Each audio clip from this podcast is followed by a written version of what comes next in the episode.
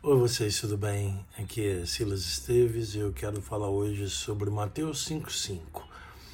É parte do Sermão do Monte ou Sermão da Montanha e Jesus diz assim: Bem-aventurado os mansos, porque eles herdarão a terra.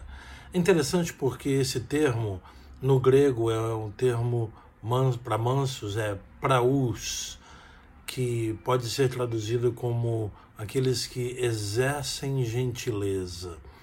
E eu gostaria só de deixar que o nosso coração se derretesse diante de Deus para que nós nos tornemos instrumentos de gentileza para as pessoas ao nosso redor.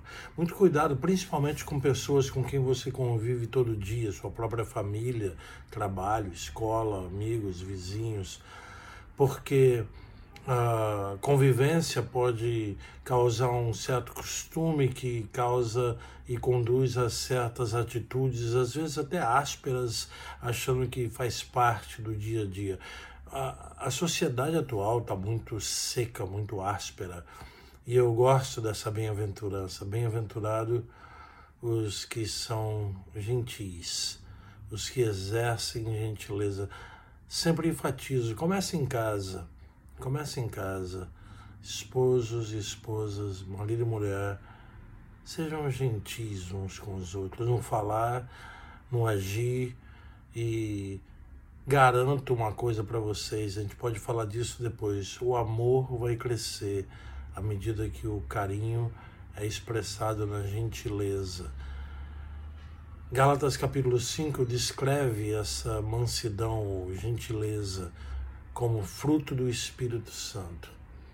Não é uma questão de personalidade, é uma questão da personalidade de Cristo se movendo através de você, como um vaso cristão, como canal da presença dele que as pessoas ao seu redor, começando sempre em casa, sejam afetadas por uma nova dimensão de carinho, cuidado, amor, gentileza e uma, um acolhimento no seu coração, no jeito de falar, no jeito de tratar as pessoas, que reflitam o acolhimento de Cristo Jesus na vida de todos. Que o Senhor nos abençoe e nos guarde em profunda paz e que você receba também muita atenção, gentileza e carinho. Amém.